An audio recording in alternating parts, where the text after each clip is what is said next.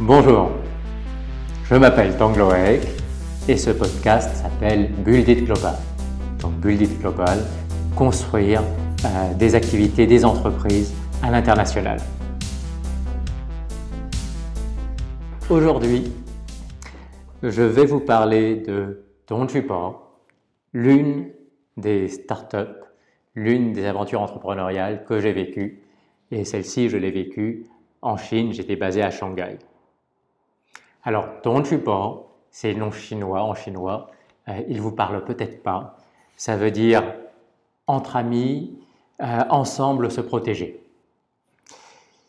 C'était le nom utilisé, c'était la marque utilisée en Chine.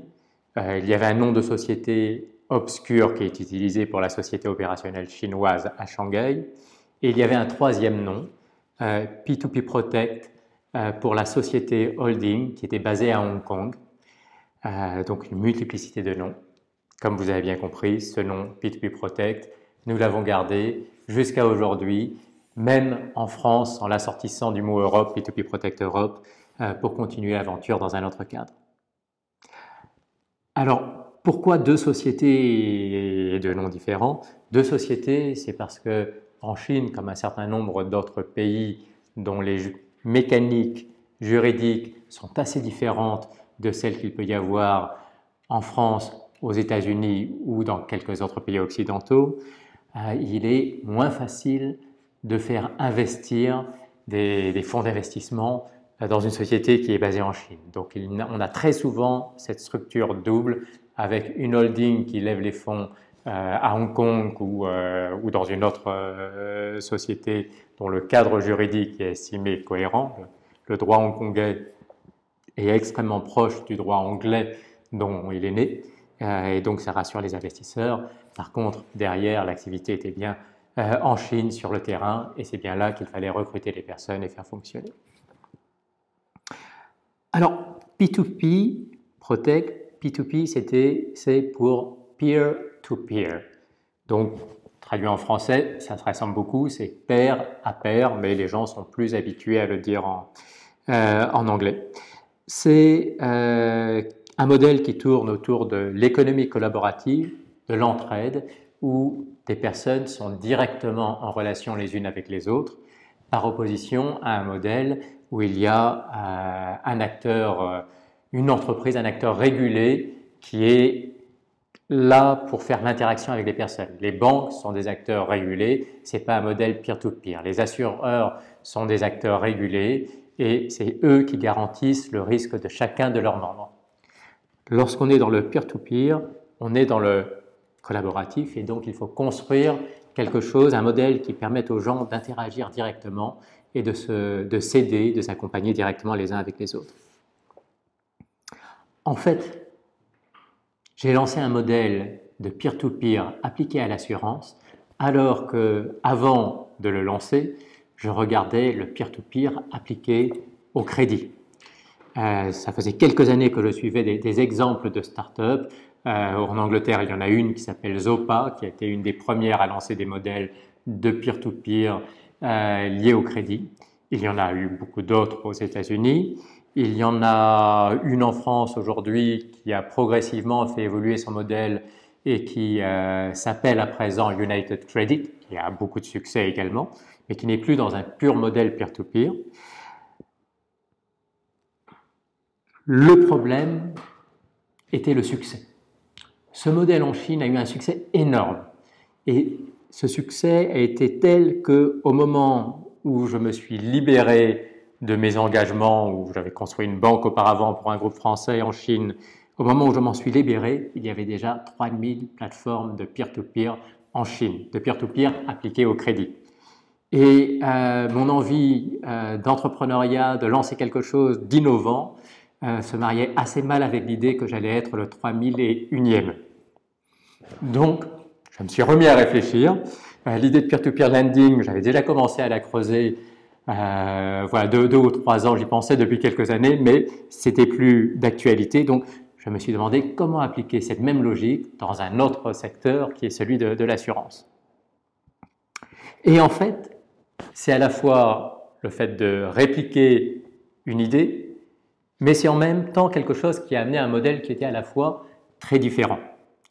Euh, et, d'ailleurs, euh, c'est pour cela qu'on ne brevette pas les idées, c'est parce que toute idée, derrière, peut se transformer en application à des modèles très, très différents. Différents pourquoi? Parce que le peer-to-peer -peer appliqué au crédit, c'est ce qu'on appelle en anglais un two-sided market, mais on pourrait dire simplement en français un marché, parce que le principe d'un marché, c'est qu'il fait se rencontrer une offre et une demande. Donc dans le peer-to-peer appliqué au crédit, d'un côté, il y a des personnes qui sont prêtes à prêter, d'autres qui ont besoin d'emprunter, et le marché les fait se rencontrer. Logique. Par contre, dans le cadre de l'assurance, on structure quelque chose de très différent. On structure un partage du risque. Donc ce n'est pas un marché avec de l'offre et de la demande, c'est une communauté de personnes qui sont toutes solidaires pour aider ceux d'entre eux qui auraient un accident à pouvoir être protégés, à pouvoir être couverts financièrement contre un, contre un risque.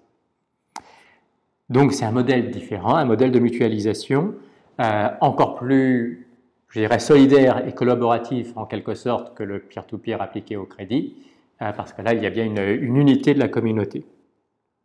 Alors, je dis que c'est innovant, c'est innovant, mais en même temps, c'est quelque chose qui existe depuis l'origine des temps. Euh, voilà, parfois l'entrepreneuriat, c'est comme la mode, c'est des cycles. Et, là, sur la protection contre un risque en le mutualisant, euh, d'abord, c'est ce qui existe de façon naturelle à l'intérieur d'une famille ou d'une tribu. On est bien ensemble pour pouvoir euh, faire des choses de façon solidaire. Et de façon organisée, c'est quelque chose qui a commencé à se déployer, je dirais, au début des temps modernes.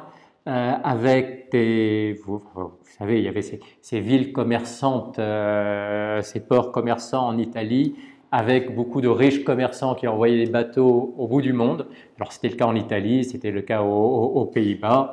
Euh, ce dont ils se sont aperçus au bout d'un moment, c'est que voilà, un, bateau, ça coûte très cher, et toute la cargaison que l'on met dedans, ça coûte très cher.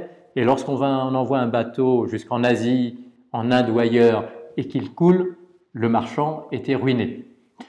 Et donc, de façon intelligente, à, 30 ou 40 ou 50 gros marchands dans une, euh, dans une ville portuaire majeure, ils sont mis à rentrer dans des accords pour partager le risque, de telle sorte que si un marchand avait un bateau qui était coulé, il en avait peut-être qu'un ou peut-être deux, en tout cas il aurait beaucoup de mal à s'en remettre, mais tout le monde cotisait pour lui permettre de racheter un bateau et de racheter une cargaison et de revenir dans l'activité. Donc c'est un modèle qui, par certains aspects, existe depuis très longtemps.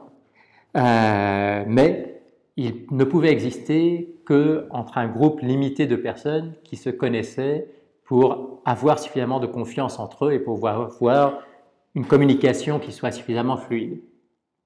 En fait, on a rencontré ce genre de modèle également euh, voilà, dans, des, villages, dans des communautés euh, africaines par exemple, ou euh, chinoises par exemple également. On parle généralement de tontine lorsqu'on l'applique à des logiques africaines, mais en réalité c'est cette même idée de partager un risque, voire parfois de partager un investissement entre plusieurs personnes.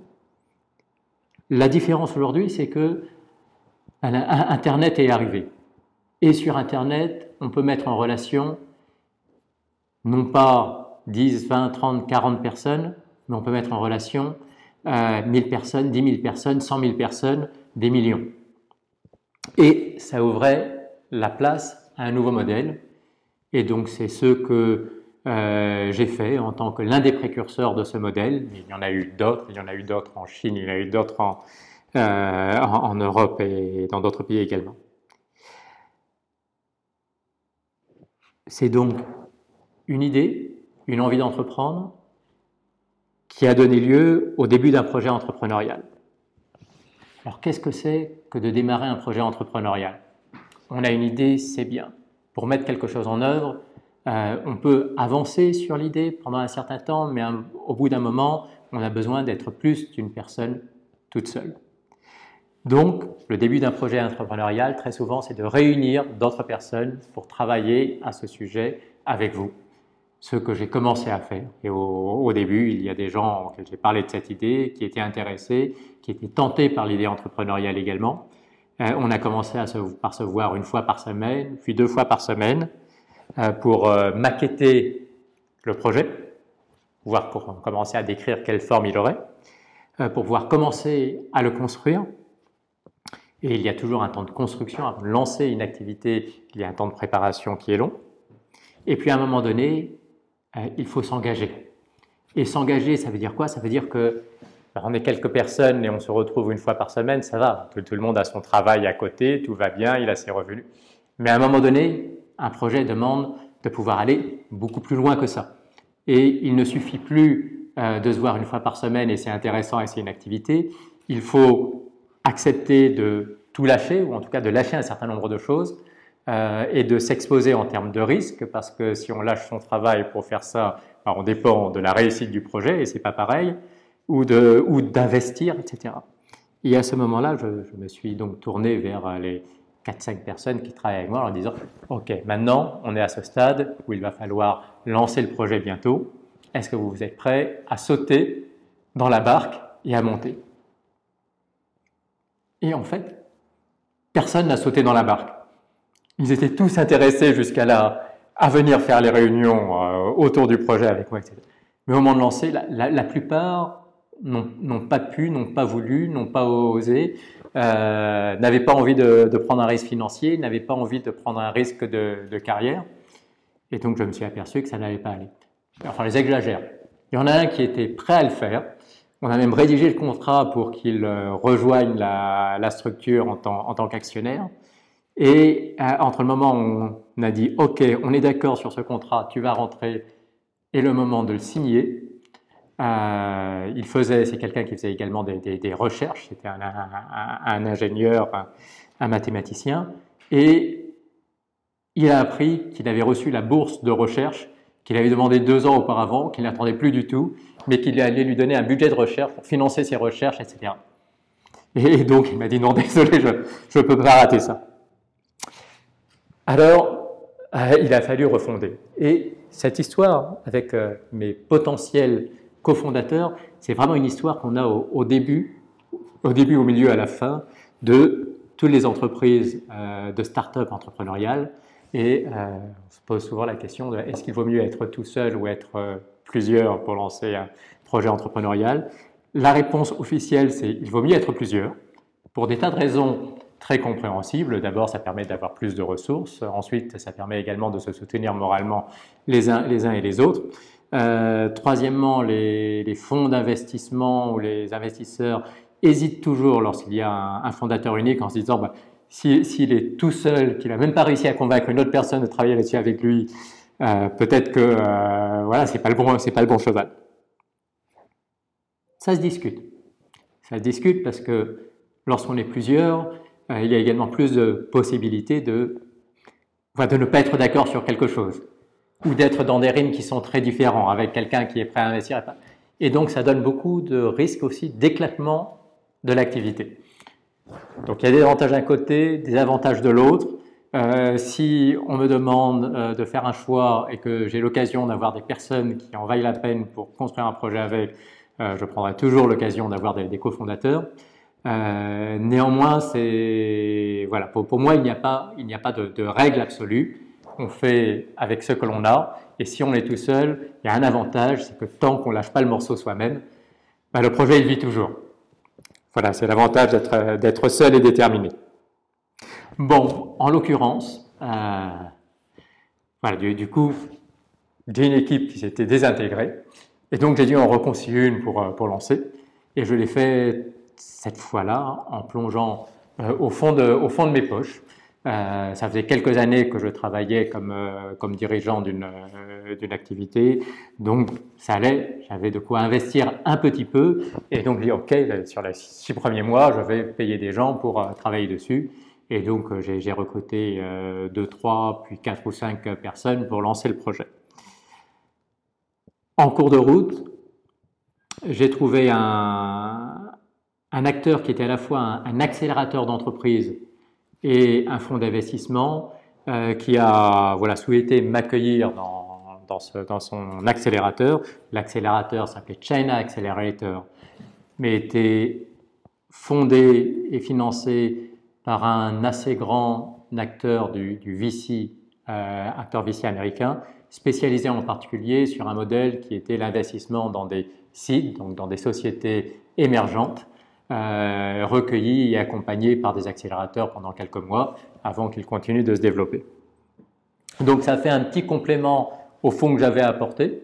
On a été tout à fait au démarrage, donc il y avait l'argent que j'ai mis, l'argent à peu près le même montant que, moi qui avait été mis par, euh, par le fonds d'investissement, et on a pu lancer l'activité de cette façon-là. Formidable. On lance. Je suis dans un accélérateur, ça me donne un petit peu d'accompagnement. C'était pas mal aussi pour animer l'équipe parce que l'équipe se sentait aussi euh, reconnue par le fait qu'ils étaient acceptés dans un, dans un accélérateur. Euh, ça permettait d'avoir quelques mentors pour donner des conseils et, euh, un, mentor, alors j'ai été moi-même mentor un certain nombre de fois, le, mentor ne, fait pas la réussite du projet, mais il donne une, une chambre de résonance qui permet effectivement d'avoir des conseils et de ne pas être tout seul à pédaler dans le vide. C'est agréable. Et je reparlerai de mentor dans, un moment.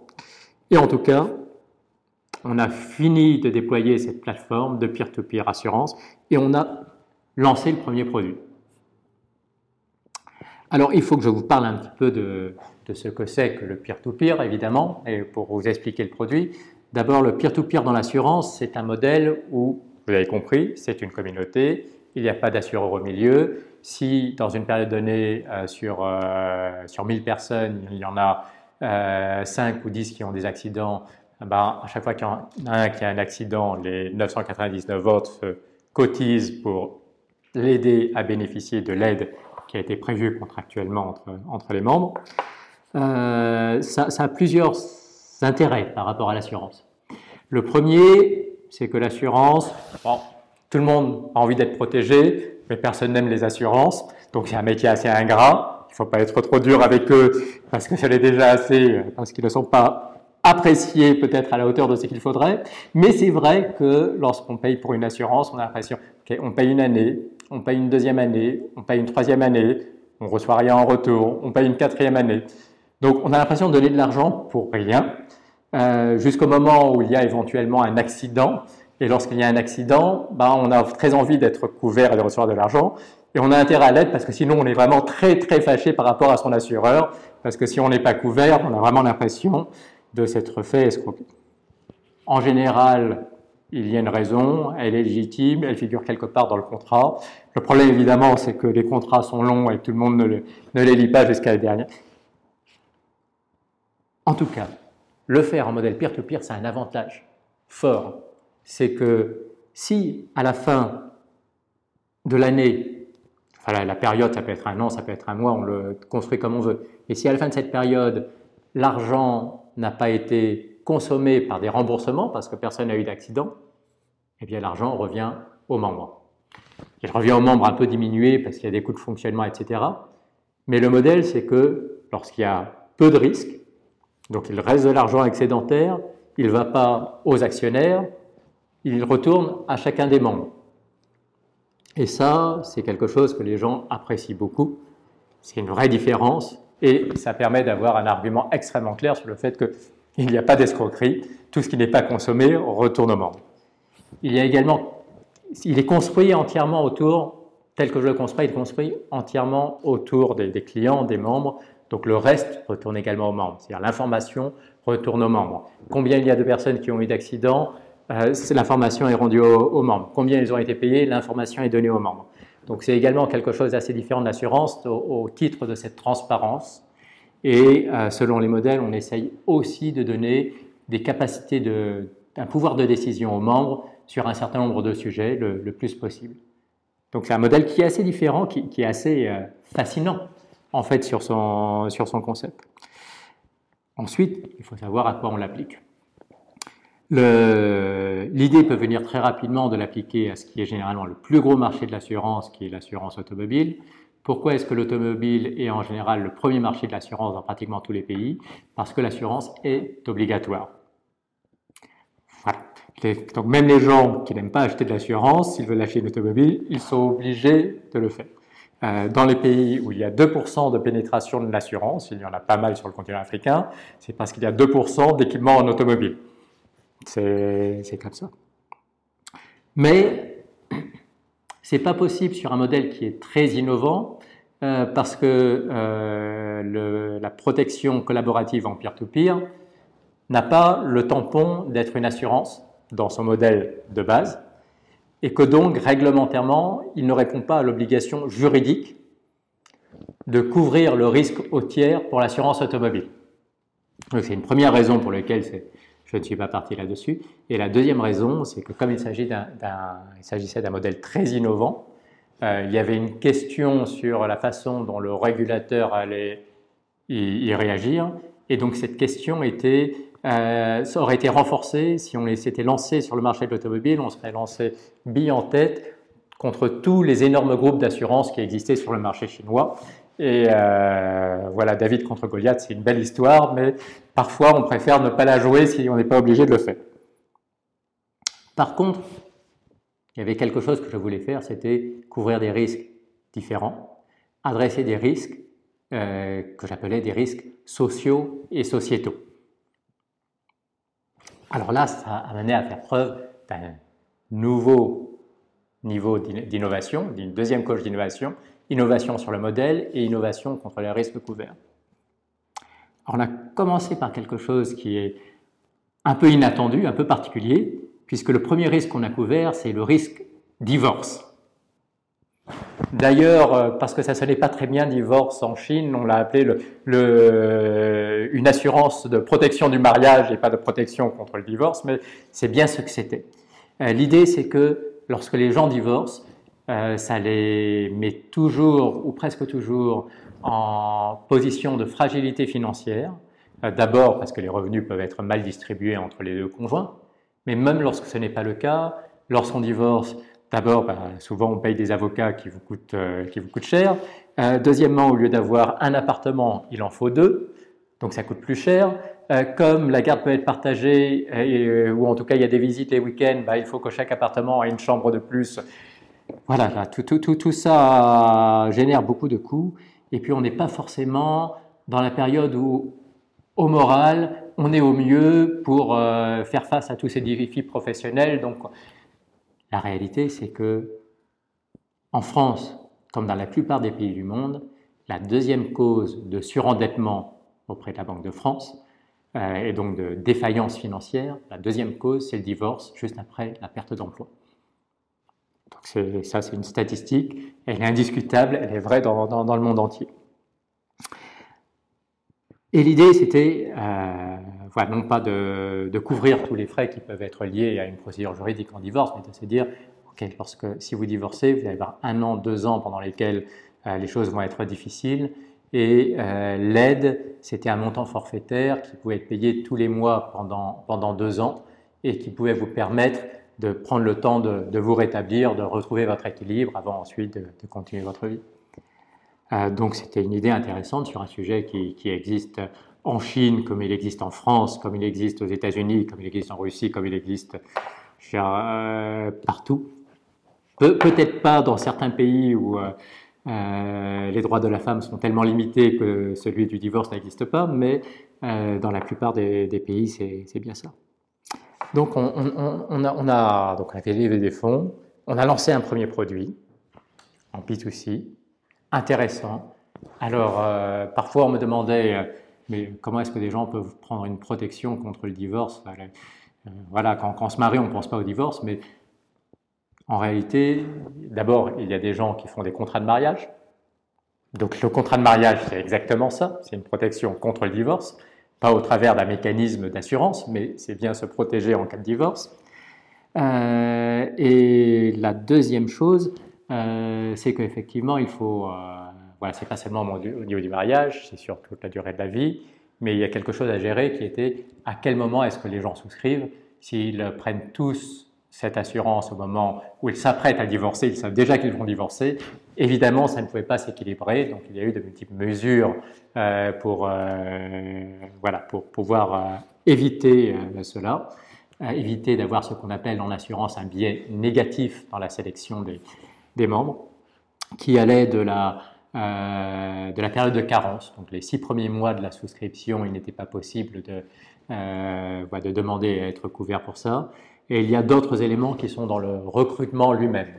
On recrutait certes certaines personnes euh, qui venaient se renseigner en ligne sur le, euh, et qui pouvaient venir par, par recrutement en ligne.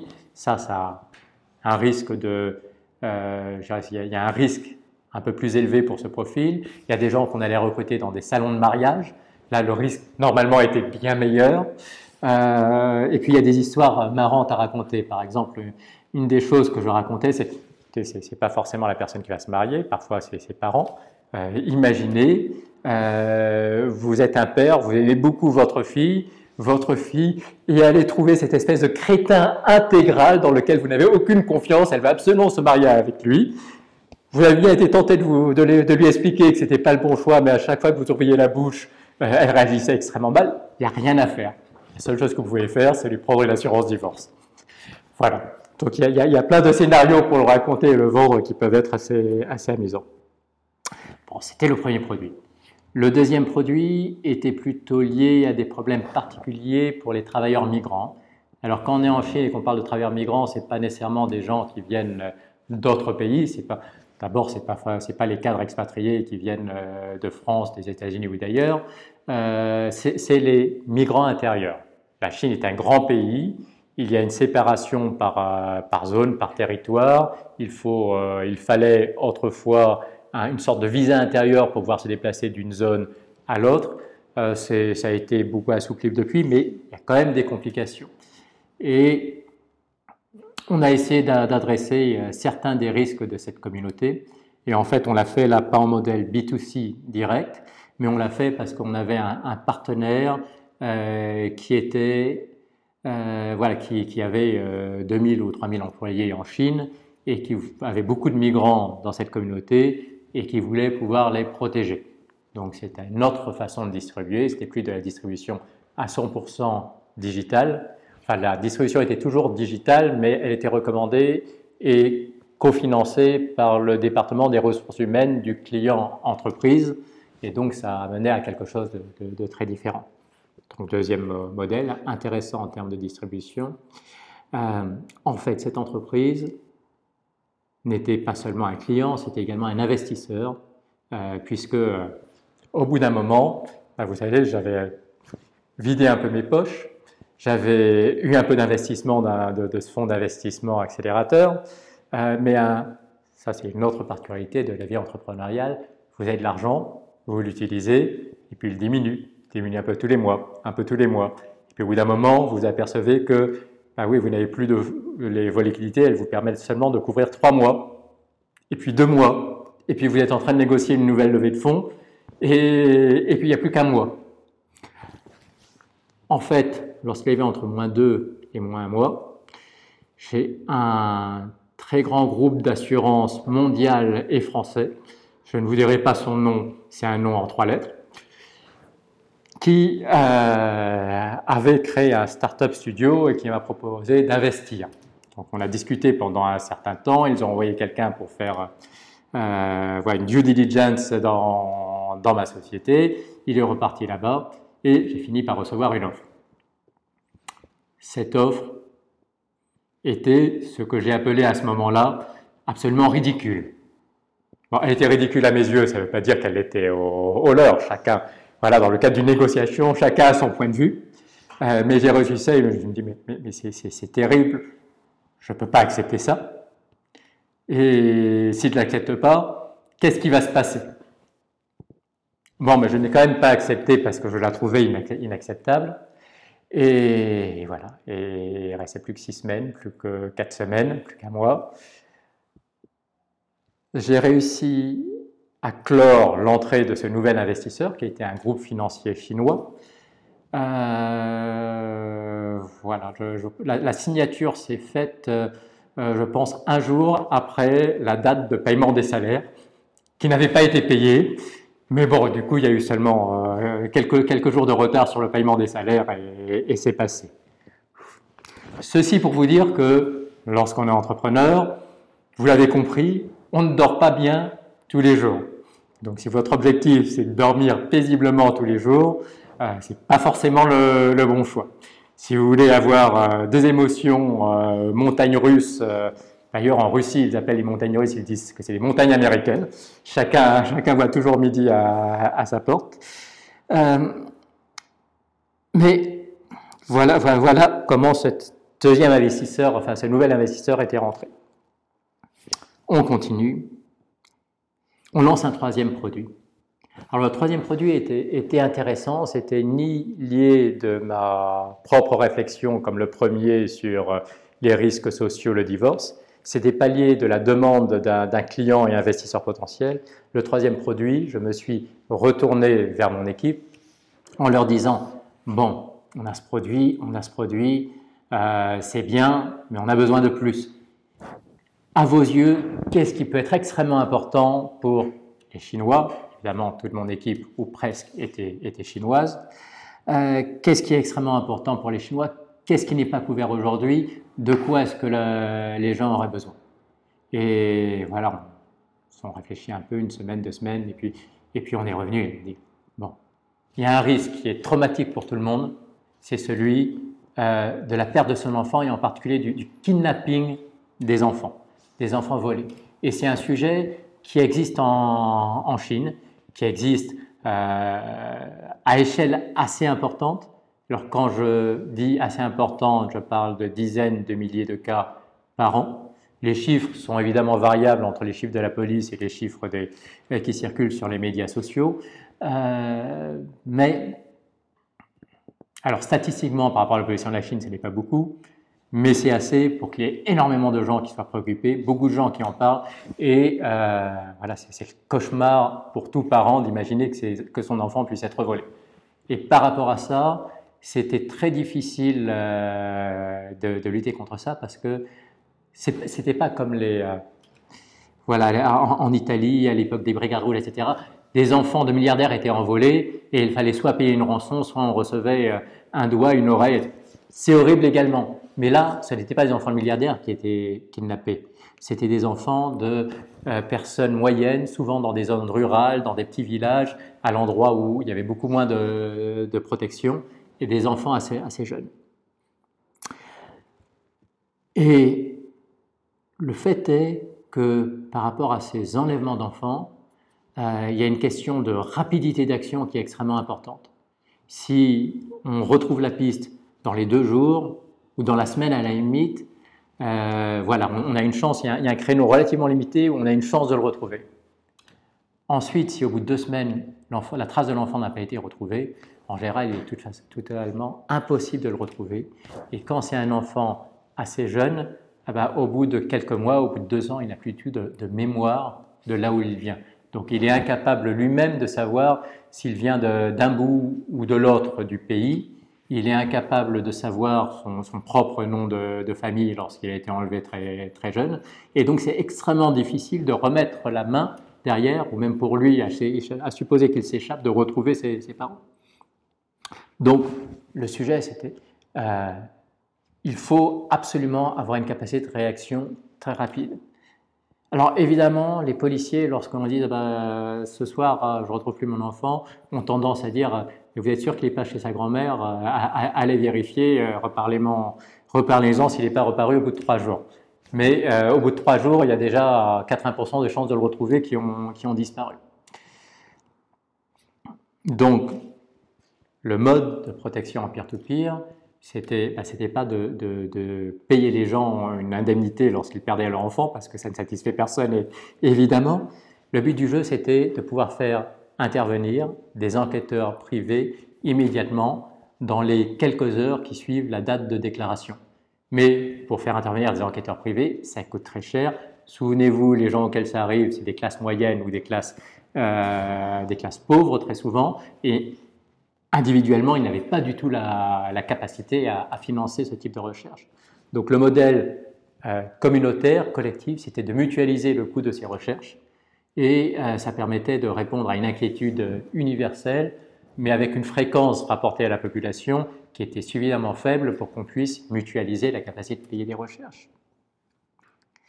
C'est alors c'est quelque chose qu'on était très fiers de, faire parce que voilà, la, valeur euh, morale de la chose était, évidente euh, la tentation d'aider à, soulager la détresse de personnes qui dans toute la Chine sont en train de rechercher année après année leur enfant sans jamais les retrouver, c'était un appel assez fort.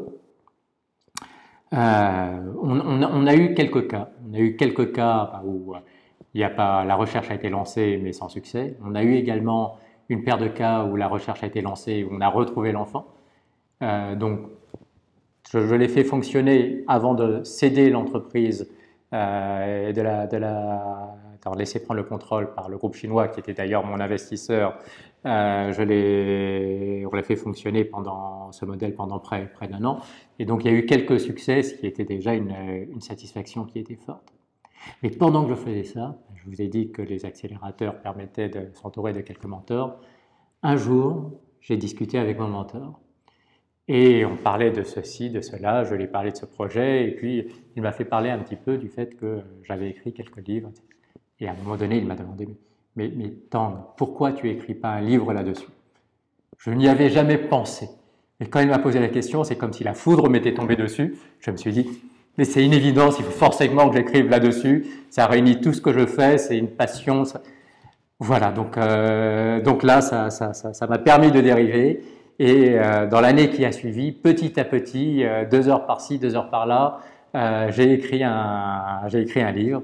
Et j'ai écrit un livre qui s'appelle Les enfants volés, qui aujourd'hui est un manuscrit. J'ai d'autres livres qui ont déjà été publiés. Celui-ci est en train de rechercher des éditeurs parce que les, éditeurs qui ont publié mes livres précédents sont malheureusement décédés. Et c'était une petite maison, donc la maison n'a pas à après. Euh, donc voilà, si, vous êtes par le plus grand des hasards éditeur et que vous cherchez un livre qui soit poignant, n'hésitez pas à m'en demander le manuscrit. Mais euh, ça a été le troisième produit qu'on a, a lancé. Et là, on arrivait effectivement dans l'année, euh, voilà, dans, la fin de mon séjour en Chine. Je suis arrivé au stade où je me suis aperçu, et ça fait partie des aventures entrepreneuriales également, que oui, le modèle était en train de réussir, qu'on avait 20 000, 30 000, qu'on allait vers les 50 000 utilisateurs, mais que par contre, sur l'équilibre du modèle, euh, il y avait besoin d'investir beaucoup plus sur un modèle B2C pour atteindre les tailles de modèles où la rentabilité économique serait atteinte et où euh, bah, j'avais vidé mes poches au démarrage, mais à un moment ou à un autre, j'avais plus assez d'argent dans le fond de mes poches pour faire quelque chose. Donc j'ai cédé le contrôle de cette société à l'investisseur dont je vous ai parlé, donc un groupe financier chinois, euh, pour qu'il poursuive euh, l'aventure. Et c'est ça qui m'a amené à revenir en France, revenir à Paris, et donc être à vos côtés à tous pour détailler ce podcast, tout en continuant à travailler à Build It Global. Voilà, c'est l'histoire que j'avais envie de vous raconter aujourd'hui, celle de l'une de mes aventures entrepreneuriales. Il y en a quelques autres. Il y a également beaucoup de gens que j'aime beaucoup qui en ont eu. Donc je vous donne rendez-vous pour l'épisode suivant de ce podcast avec moi sur un autre sujet. Venez, rejoignez-moi et si vous avez des questions à me poser, soit sur ce que je vous ai raconté aujourd'hui, soit sur des projets qui sont les vôtres, n'hésitez pas à nous les envoyer. Ça nous fera toujours plaisir.